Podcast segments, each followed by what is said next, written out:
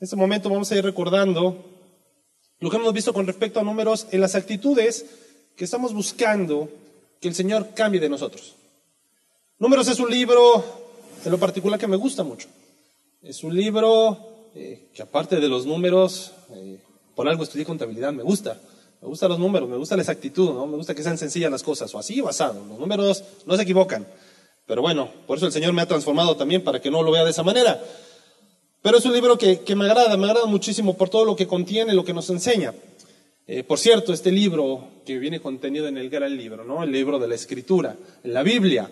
¿Quién sabe qué se celebra hoy? Aquellos que tienen la aplicación de YouVersion, ¿no? Ya les llegó el mensaje. ¿Sí? ¿Saben qué se celebra hoy? Es el Día Internacional de qué? De la Biblia. Hoy es el Día Internacional de la Biblia. Hace rato no lo mencioné porque todavía no me llegaba el mensaje, pero ahorita ya. Así que en, este ya quedó. Pues vamos a ver estos temas, ¿no? Estuvimos viendo acerca de la queja, la codicia, eh, la crítica. Vimos estos a través, ¿no? También eh, la incredulidad la semana pasada, que son actitudes que van minando nuestra vida, nos van cambiando, hasta llegar a un punto donde van en ese increchendo, en, esa, en este ascender cuando llega un punto que vamos a estudiar hoy, que tiene que ver con la rebelión, la rebeldía que hay en nuestros corazones. No es algo nuevo. Esto de la rebeldía lo podemos encontrar desde el comienzo, en Génesis. Cuando el Señor, después de haber creado todo, creó a Adán y Eva, les da un lugar especial dentro de su creación, les da el señorío sobre todas las cosas, y viene Satanás Viene Satanás a cuestionar la autoridad de Dios. ¿No? ¿Recuerdan esa pregunta que les hizo? Con que Dios les ha dicho que no pueden comer de los árboles. Ya pensaba el cuestionamiento, ahí empezaba el cuestionamiento. Empezaba a trabajar y así es como comienza toda rebeldía, con una cuestión, con una pregunta. Si no, pregúntale a mis hijas. No hagas esto, pero ¿por qué, papá? ¿Por qué no? Y llega la, la palabra mágica de qué? Porque yo soy tu papá. Ahí se acaba todo, ¿no? Llega un momento cuando ya no hay más razones que no puedan comprender, casi siempre funciona. Las circunstancias que se encontraban en este momento, números capítulo 16, que vamos a estar estudiando con respecto a la rebeldía, no eran sencillas para el pueblo de Israel. No lo justifico, porque eran las consecuencias de las decisiones y las actitudes que habían estado teniendo para con Dios.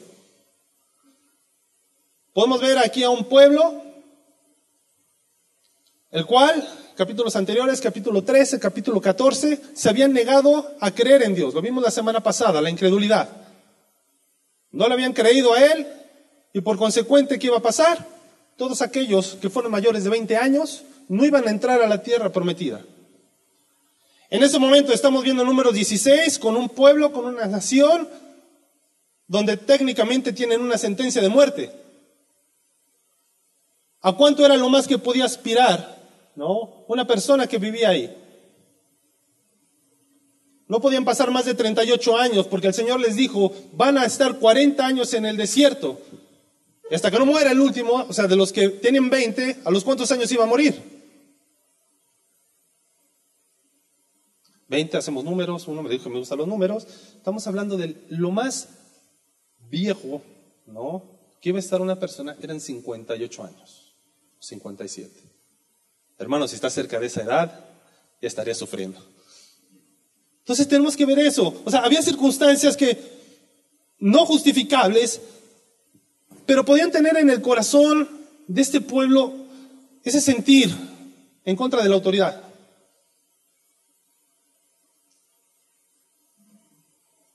Como seres humanos tenemos un corazón pecador, el cual nos deja ver o nos lleva a circunstancias o a situaciones en las cuales nuestra rebeldía brota.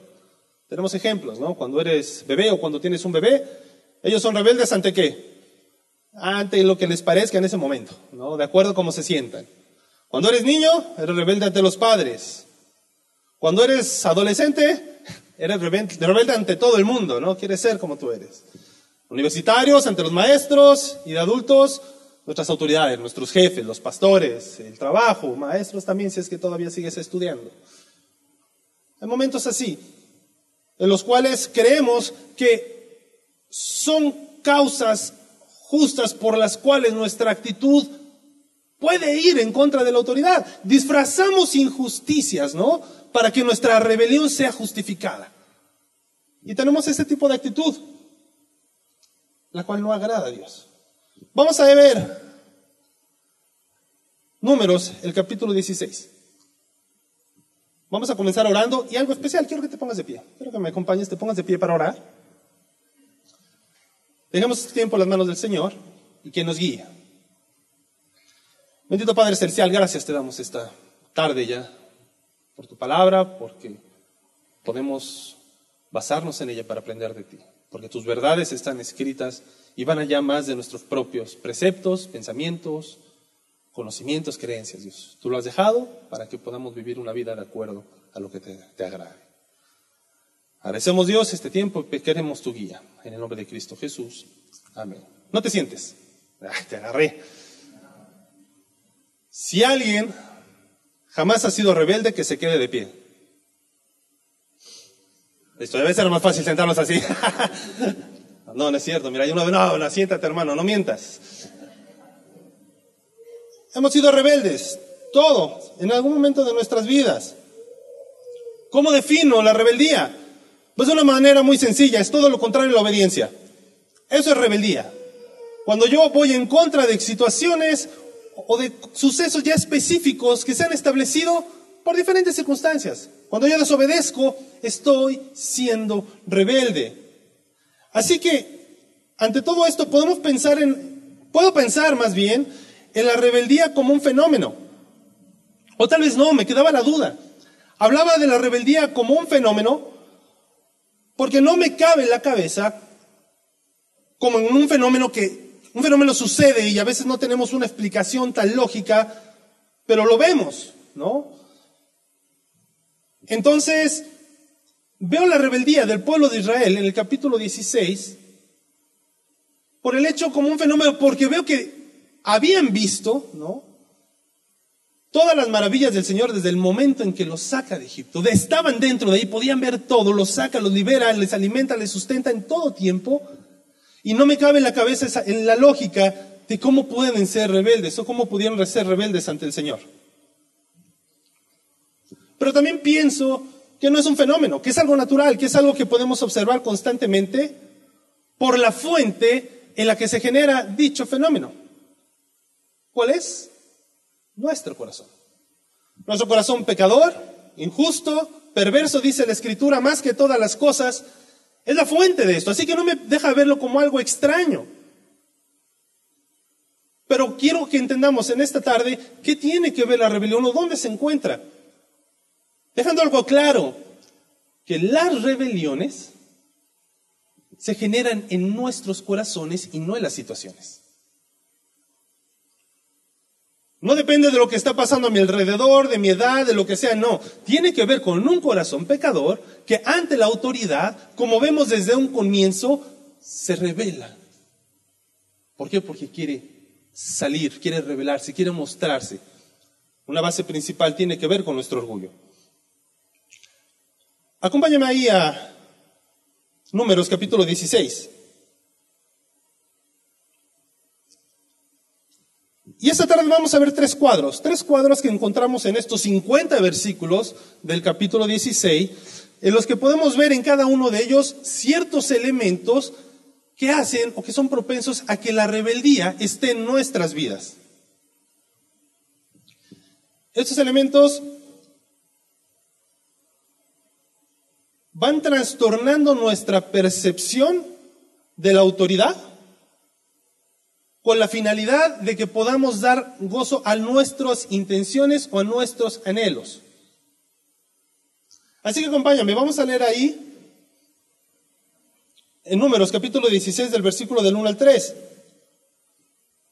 Dice la escritura, Coré, hijo de Isar, hijo de Coat, hijo de Leví, y Datán y Abiram, hijos de Eliab, y On, hijo de Pelet, de los hijos de Rubén, tomaron gente y se rebelaron contra Moisés, con 250 varones de los hijos de Israel, príncipes de la congregación, de los del consejo, varones de renombre.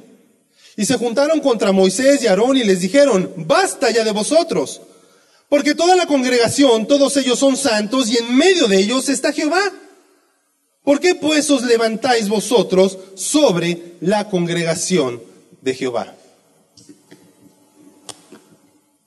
Vemos en este primer cuadro a estos varones de renombre. El elemento que va aquí, que va precisamente propiciando la rebeldía en nuestros corazones, tiene que ver con la codicia. Lo vimos hace algunas predicaciones con Marcelo. Vimos esa codicia que se da por motivos equivocados, en momentos equivocados y en cantidades equivocadas. Esa codicia nos hace buscar más. ¿Y qué pasaba aquí en esta situación? Pues primeramente quiero analizar un poco cómo, cómo se da o en qué ambiente se da. A veces lo vemos algo ajeno a nosotros. Pero si buscamos o analizamos quién era este Coré, aquel que comenzó todo, después jalando a Datán y a Biram de la tribu de Rubén, ¿no? Y así a otros 250 hombres de la asamblea del Señor, podemos ver a Coré primeramente, que era familiar y que era primo, hermano de Moisés. Amram fue padre de Moisés, Izar fue padre de, fue padre de Coré, ambos hijos de Coat, el cual fue hijo de quién? De Leví. Podemos hablar que Moisés, podemos hablar de Aarón y de Coré, pues para no hacerlo tan lejos, vamos, eran bisnietos de Leví, de aquella tribu que el Señor había escogido para sí. Así que vemos en esta parte o en estos primeros versículos que no existe una situación específica por la cual Coré, Datán y Abiram y los 250 hombres, como después veremos, toda la congregación, se rebelaran ante el Señor. Se rebelaran ante los siervos del Señor. ¿Por qué? Porque dice, ¿no? Cierto día dijo, listo. O sea, hasta aquí tomaron gente se levantaron contra Moisés con 250 hombres. Y se juntaron contra ellos y dijeron, basta ya de vosotros. En el contexto no sabemos específicamente en qué tiempo se encontraban. Había pasado en el capítulo 13, capítulo 14, la incredulidad por parte del pueblo para tomar la tierra prometida. Aquí no nos dice la escritura si pasaron una semana, unos días, unos meses, unos años. A fin de cuentas, lo único que no me deja ver es una situación específica por la cual estos hombres se rebelaran en contra de los siervos del Señor. Pero lo que sí puedo ver ahí es la codicia que tenían por la posición en la que se encontraban era un familiar de ellos, ¿no? Coré. Pero también podemos ver dentro de estos 250 hombres de la asamblea que en su momento dichos hombres fueron establecidos por Moisés. Recordemos a su suegro que le dice, ¿sabes qué? No lleves tú la carga de toda esta nación, es muy grande. Entonces él estableció hombres que iban a estar sobre un 10, sobre 100, sobre 1000. Lo que estaba haciendo aquí Moisés estaba generando su propia Cámara de Diputados. ¿Estamos de acuerdo? ¿Y qué estaba pasando? ¿O cómo pasa con todo buen diputado? ¿Qué es lo que quieren más? Seguir creciendo, quieren más poder. Y eso es lo que estaba pasando aquí. Somos, estamos a la par. Basta ya de vosotros, es lo que le dicen. Y muchas veces la codicia, o más bien, la codicia viene del corazón, porque el corazón nunca, nunca dice basta. Es como esa sanguijuela, ¿no? Que dice en el libro de Proverbios. Nunca dicen basta, queremos más, la sangre, queremos más. Así que este elemento tenemos que tener mucho cuidado. Tenemos que identificarlo porque vamos avanzando. ¿Cuántos de nosotros no hemos fantaseado con la idea de, uh, si yo estuviera en su posición, a mí el viento me haría lo que, ¿qué? Ah, no, a mí me haría no sé qué lo que el viento a Juárez me despeina. O sea, empezamos a ver y eso revela realmente lo que hay en nuestro corazón. Así que, ¿qué podemos ver? Aquí no importaba la situación. Aquí lo que estaba revelándose era lo que había en el corazón de estos hombres. Ese es un primer cuadro que encontramos. Hombres, 250 de la asamblea, guiados por Coré, por Datán, por Abiram, de los cuales vemos una codicia. Este es un primer cuadro. Quiero mostrarte el segundo cuadro. En el segundo cuadro, acompáñame, vamos a ver ahí en el, en el versículo 8 al 11. Dice la escritura, alguien está viendo un video, ¿eh? No. Digo más Moisés a Coré, oíd ahora, hijos de Leví, ¿Os es poco que el Dios de Israel os haya apartado de la congregación de Israel? Acercándoos a Él para que ministréis en el servicio del tabernáculo de Jehová? Y estáis delante de la congregación para ministrarles y que te hizo acercar a ti y a todos tus hermanos los hijos de Leví contigo? ¿Procuráis también el sacerdocio? Por tanto, tú y todo tu séquito sois los que, los que os juntáis contra Jehová, pues Aarón, ¿qué es para que contra él murmuréis? Hay algo que me encanta y les he comentado, comentaba hace rato, me tomaría toda una predicación, algunas clases hablar acerca de los levitas. Me impresiona y me impacta lo que Dios hizo a través de esta tribu. Como recordamos ahí, cuando salen de Egipto, eh, el Señor dice, ¿sabes qué? Esta tribu de Leví, por situación o las razones de los primogénicos, de los primogénitos me pertenecen. Ya no pertenecían a la tribu de Israel, él dividió la tribu de, Judá, de José en dos, en Efraín y en Manasés. Así que nuevamente se completaban, pero la tribu de Leví ya no, ya no pertenecía al pueblo de Israel. Cuando se encontraron en el momento, versículos 13, capítulo 13 y 14, de la rebeldía, de la incredulidad, donde el Señor les dice que solamente los que fueran mayores de 20 años, Josué y Caleb, entrarían en la tierra prometida. Pero lo que me impacta que fui y que encontré dentro de la escritura es que no fueron los únicos.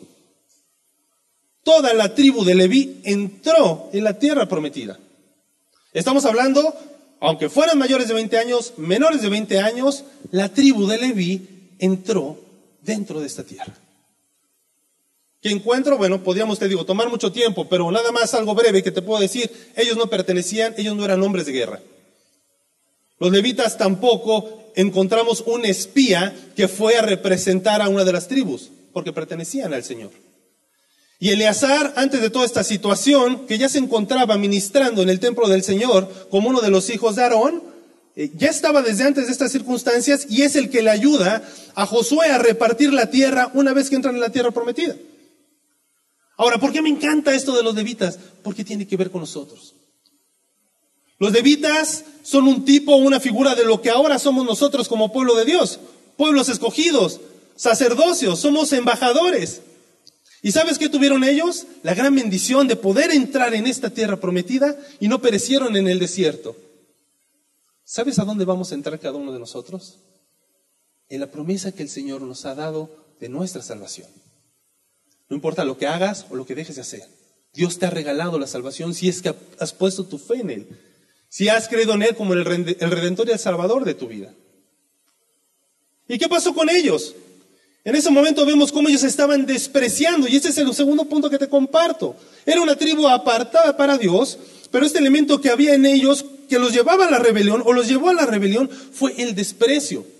No valoramos o no se valora lo que Dios hizo por ellos. Y no sé si te suena familiar, pero yo me he encontrado también en esas circunstancias. Me revelo o me he revelado por situaciones en las cuales no cuadraban dentro de mi justicia y por las cuales también llevé las consecuencias. Hablar de desprecio es hablar de quitarle valor a algo o a alguien. Es como hablar de la salvación, la dejamos de valorar. ¿Por qué? Porque la tienes no sé desde cuándo y pierdes valor. Dejamos de estar alimentando nuestro corazón, nuestra mente con este gran regalo que el Señor nos ha dado y lo cual debería de arder en nuestros corazones para que salgamos y compartamos con los demás esta gran bendición. Pero dejamos de hacerlo. Es compartida, es como a veces cuando tienes algo nuevo, ¿no? Cuando estás de novio, cuando tienes un coche nuevo, todo es padre, todo lo cuidas, llevas a la novia de aquí para allá, la presentas, es padrísimo. Ah, después que te casaste, a ver si le abres la puerta del coche, ¿no? O sea, ese tipo de cosas cambian. ¿Por qué? Porque la familiaridad tiende al menosprecio. Solemos ser así. Dice Isaías, capítulo 53, versículo 5. Mas el herido fue por nuestras rebeliones, molido por nuestros pecados. El castigo de nuestra paz fue sobre él, y por su llaga nosotros fuimos curados. Todos nosotros nos descarriamos como ovejas, cada cual, se, cada cual se apartó por su camino. Mas Jehová cargó en él el pecado de todos nosotros. Angustiado él y afligido, no abrió su boca como cordero, fue llevado al matadero. Y como oveja delante de sus trasquiladores, enmudeció y no abrió su boca. Por cárcel y por juicio fue quitado. ¿Y su generación quién la contará? Porque fue cortado de la tierra de los vivientes y por la rebelión mi pueblo fue herido. Estamos hablando de Cristo. Estamos hablando de lo que el profeta Isaías en ese momento estaba profetizando de lo que sería más adelante. Y ese regalo lo despreciamos. Así porque no entendemos, y eso comienza, ¿no? Tenemos que empezar a valorar qué es lo que Dios hace. Y eso lo tienes que hacer cada día de tu vida. Es como las brasas, ¿no? Si tú tienes brasas y las pones juntas, empiezan a arder, se te transmite el calor. Tú por la parte una y dime cuál se apaga primero. Así que tenemos que valorar, tenemos que estar constantemente alimentando el fuego, el crecimiento de nuestra relación con el Señor, por lo que ha hecho por nosotros. Ahora quiero compartirte este tercer cuadro. Voy a compartirte el tercer cuadro donde ya no nada más fueron estos 250 hombres, donde la tribu de Leví, el Señor llama la atención a ellos, que buscaban más, querían más. Pero te quiero compartir acerca del pueblo en general, un pueblo escogido. El elemento que veo con ellos es la ignorancia. La ignorancia por lo cual ellos también se estaban rebelando. Dice la escritura ahí en el versículo 19, ya Corea había hecho juntar contra ellos toda la congregación a la puerta del tabernáculo de reunión. Entonces la gloria de Jehová apareció a toda la congregación. En mi punto de vista personal, yo creo que la congregación en ese momento no tenía ni idea de lo que estaba pasando. ¿No? Es como en cualquier manifestación, tú agarras a los manifestantes, ¿por qué están manifestándote? No sé, pero van todos. Es algo común.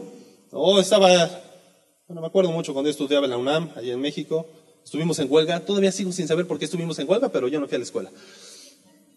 Por ahí del año noventa y tantos, ya ni me acuerdo. Dicen,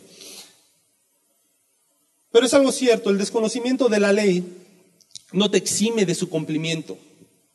El hecho de que no conozcas no significa que no vas a tener consecuencias. Y eso es lo que el Señor también en un momento se preocupa y les dice en la ley, hay en Levítico, dice en el capítulo 5 de Levítico, supongamos que alguien peca al desobedecer uno de los mandatos del Señor. Aunque no esté consciente de lo que hizo, es culpable y será castigado por su pecado. ¿Cuántas personas fuera vemos que se están perdiendo porque hay rebeldía en sus corazones porque no conocen al Señor? Hay ignorancia. Te van a defender los puntos por los cuales no creen en Dios, o por si creen no les siguen, no sé, van a empezar a buscar argumentos. Pero va a ser muy raro que encuentres a alguien que te sustente, ¿no? De una manera clara, a lo mejor con la escritura, sus puntos de por qué no creer en Dios. La ignorancia es algo que se esparce de una velocidad impresionante. El hecho de la rebeldía ante los que no conocen la verdad. Así que por eso tenemos que considerar este elemento también, ¿no? Para que así como la codicia, el, el menosprecio o el desprecio, no nos invada como la ignorancia. Y que vaya en aumento, lo cual vaya causando esas rebeliones en nuestro corazón.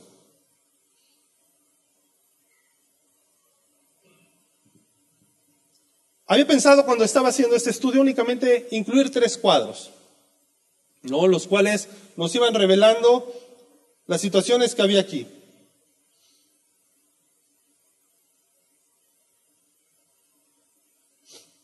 Sin embargo, veo incluso en nombres como Moisés y Aarón que no estuvieron exentos de rebelarse ante los mandatos del Señor. En Aarón lo vemos desde el comienzo, ¿no? Recordemos que apenas habían salido y ya estaban haciendo pachanga y ¿quién había puesto todo? Bueno, Aarón. A ver, pásenme sus aretes, vamos a hacer un becerro de oro y empecemos a adorarle. Y fueron avanzando. Pero llega un momento donde también vemos la rebeldía de Moisés. Ahí en el capítulo 23, perdón, en el capítulo 20, del versículo 10 al 12. Dice, y reunieron Moisés y Aarón a la congregación delante de la peña y les dijo, oíd ahora, rebeldes, ¿os hemos de hacer salir aguas de esta peña? Entonces alzó Moisés su mano y golpeó la peña con su vara dos veces. Y salieron muchas aguas y bebió la congregación y sus bestias. Vamos a hacer una pausa aquí. ¿Qué es lo que le había dicho el Señor a Moisés previo a esto? ¿Qué tenía que hacer Moisés? Le dijo, ve y háblale a la peña. ¿Qué fue lo que hizo Moisés? Y no una, la golpeó dos veces. Moisés estaba basando muy seguramente en lo que había sido su experiencia en el mismo lugar muchos años antes, donde el Señor le había dicho, ve, golpea la peña y brotarán aguas, y así fue. En ese momento fue específico el Señor, y cuando les llama la atención le dice, ¿saben qué? No honraron mi nombre. Muchas veces las cosas las vamos haciendo porque pues yo pienso, yo creo que soy así, no porque buscamos realmente qué es lo que la autoridad o las cosas establecidas me dicen que haga. Incluso en estos niveles, incluso como el líder de todo un pueblo. Yo encuentro en Moisés esta situación, o trato de comprenderlo, viendo por medio de todo lo que había pasado. El Señor en constantes ocasiones quiso terminar con su pueblo. Y veíamos a Moisés intercediendo constantemente por ellos. Incluso en este capítulo podemos ver dentro de los tres cuadros que hay, en el momento que comienzan las rebeliones, dice la escritura que vemos a Aarón y a Moisés postrados en el piso. Vemos ahí la, empieza a haber eh, mortandad dentro de las familias donde le dice Moisés, oye Señor, que no mueran toda la congregación por culpa de un solo hombre. Se postra ante el Señor. Y después, al final, cuando en la ignorancia de toda, de toda la congregación, de todo el pueblo de Israel, comienza a haber mortandad, donde 14.700 personas murieron, él le dice a Aarón, sabes, toma, tome a fuego, tome eh, carbones del incienso y ve en medio de la congregación. Moisés estaba cansado. Moisés seguramente ya estaba harto también de este pueblo. Momentos donde el Señor le dice, si tú no vas conmigo, Señor, no puedo hacer nada más. Y veo en este cuadro, en Moisés, veo la ira. Esa ira también que es una revelación, ese enojo.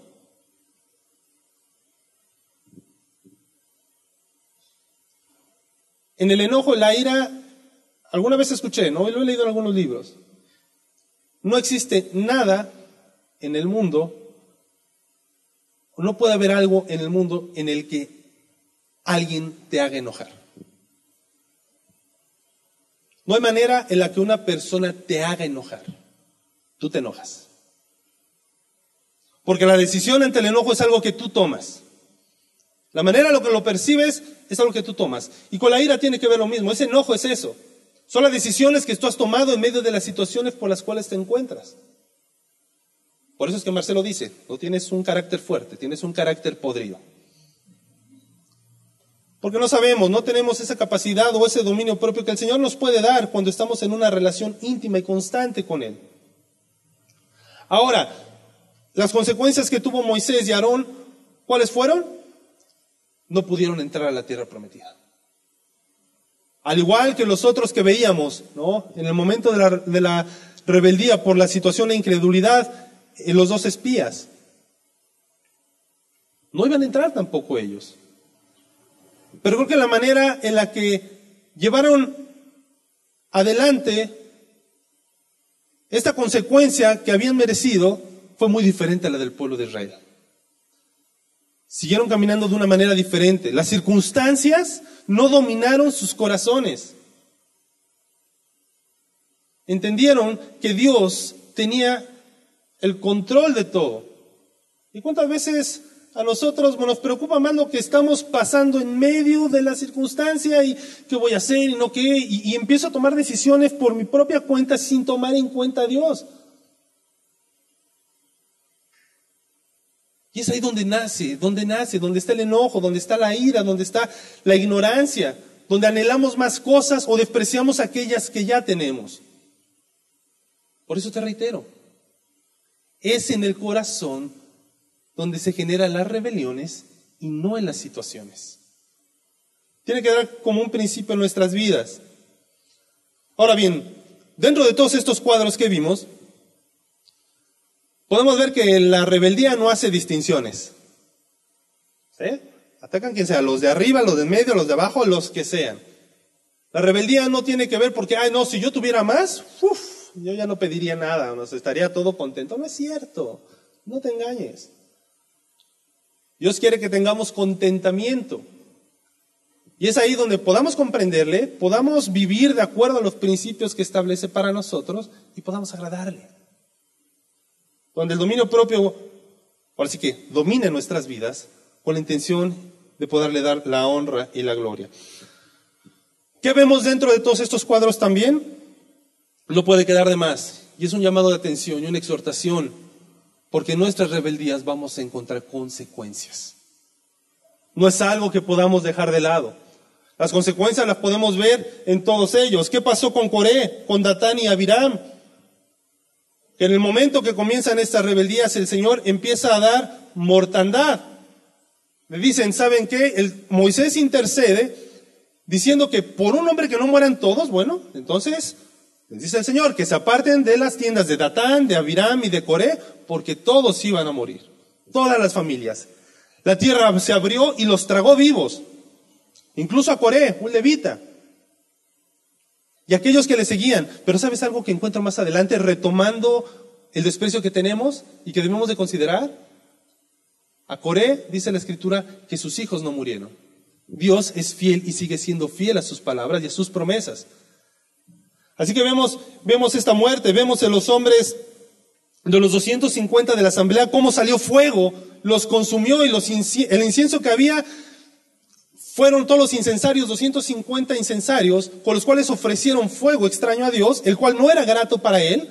Ese incienso, bueno, ¿qué pasó con estos inciensos? Los fundieron y quedaron como una lámina recubriendo el altar para que se acordaran no se les olvidará la rebelión que hubo cuando otros quisieron tomar el sacerdocio.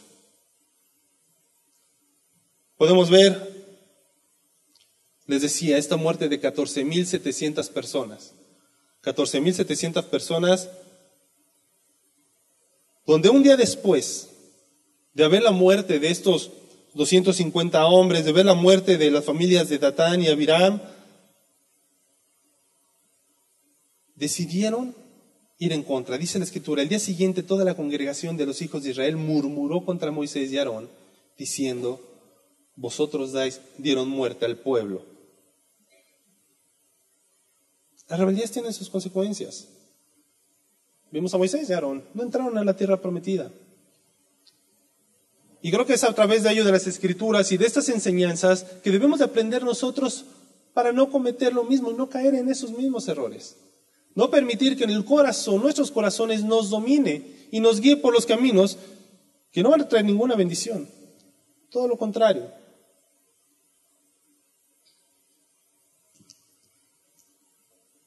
Las consecuencias existen. Podemos ver a jóvenes tomando malas decisiones, donde no creen en la palabra del Señor, donde deciden estar haciendo dándole rienda suelta a sus pasiones. Y jóvenes donde quedan con embarazos no deseados. Dios les ama, sí. Las consecuencias continúan también. Dios perdona definitivamente. Podemos ver hermanos apartados de la iglesia porque han creído en su propia justicia y no están de acuerdo con las cosas como se van dando. Disfrazan, ¿no? Hay injusticias y dejan ver su rebeldía. Y lamentablemente a hermanos que vimos, vimos aquí en algún momento ya no están. Porque una rebeldía en el corazón.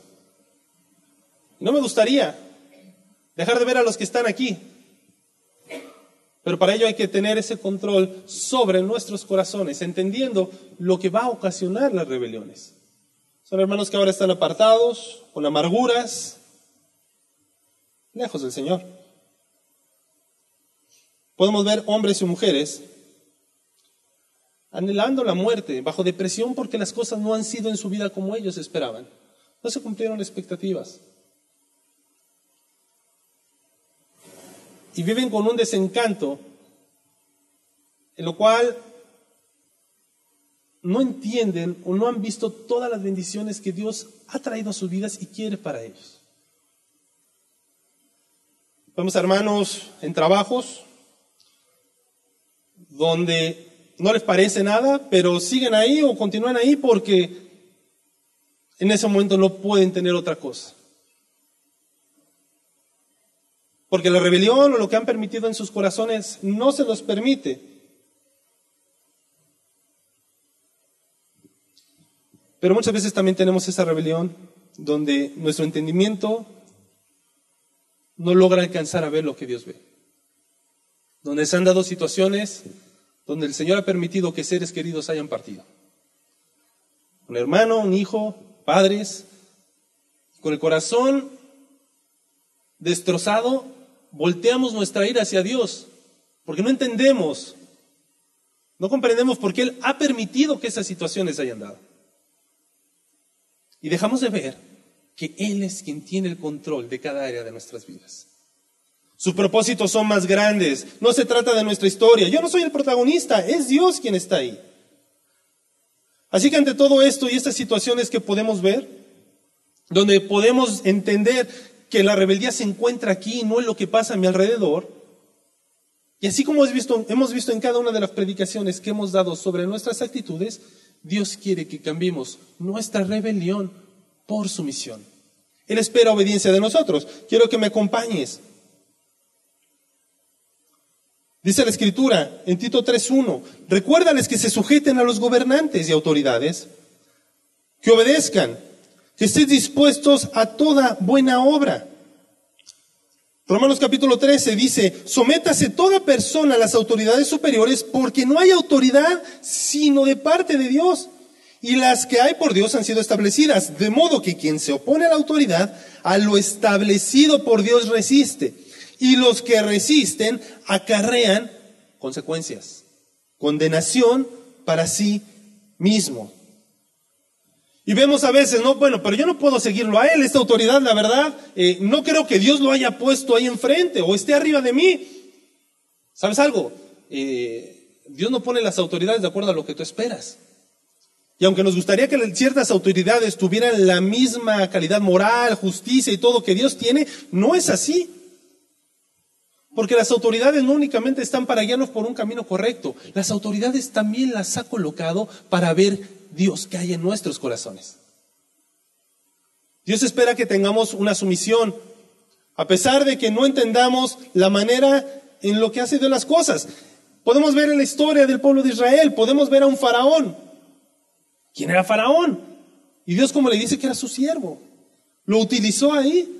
Podemos ver en el exilio de los judíos en Babilonia, ¿no? A un Nabucodonosor, que el Señor le dice que es su siervo, o a un Ciro, más adelante, donde incluso le llama ungido.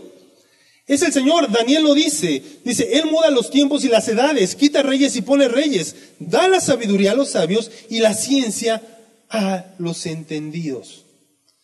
Él es quien pone las autoridades porque también nos quiere mostrar qué hay en cada uno de nuestros corazones. Quiere transformarnos. Quiere cambiar esa actitud que tenemos. Porque no se trata de nosotros. Él quiere que seamos esos vasos que puedan darle honra y gloria.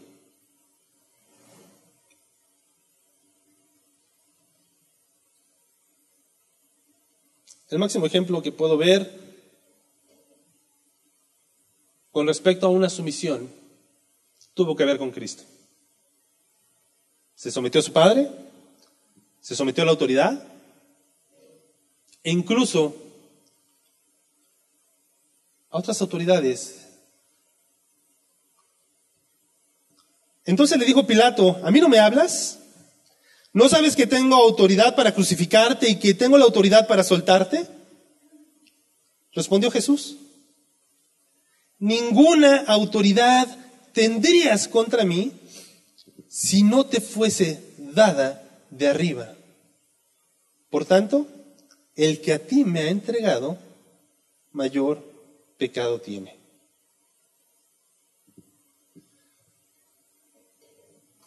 hay consecuencias, vemos la rebeldía, pero siempre podemos ver a Dios a través de todo esto. En todo momento, a pesar de lo que había, vimos a un hombre intercediendo constantemente por ese pueblo. Vimos a Moisés. En la figura también de Cristo intercediendo por nosotros, el cual murió por nuestras transgresiones, por nuestras rebeldías. Y el llamado es, ahora es a eso, a que nos sometamos a la autoridad de Dios, a la autoridad que Él ha colocado, porque eso es lo que Él espera y eso es lo que Él le agrada. Eso es lo que va a transformar nuestros corazones pecadores y va a evitar que estemos cayendo en situaciones que a Él no le agradan y llevamos dentro de esto todas las consecuencias.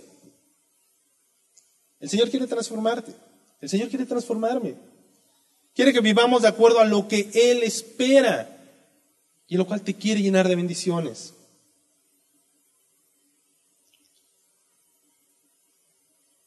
¿Qué pasa cuando hay verdaderas injusticias? Porque es cierto, podemos hablar de, de, injusticias disfrazadas, pero va a haber momentos donde en realidad hay injusticias.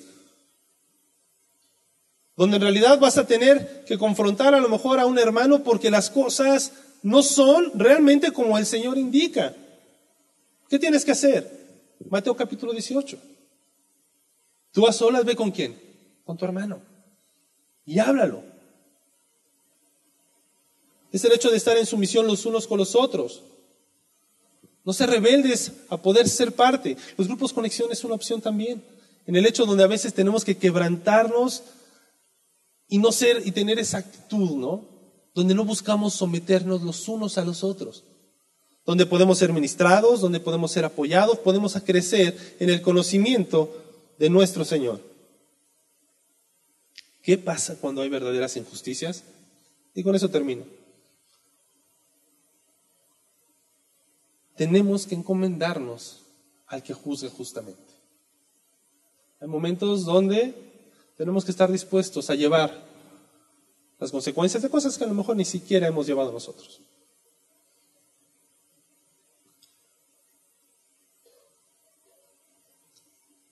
¿Habrá momentos donde se nos prohíba predicar el Evangelio? Sí.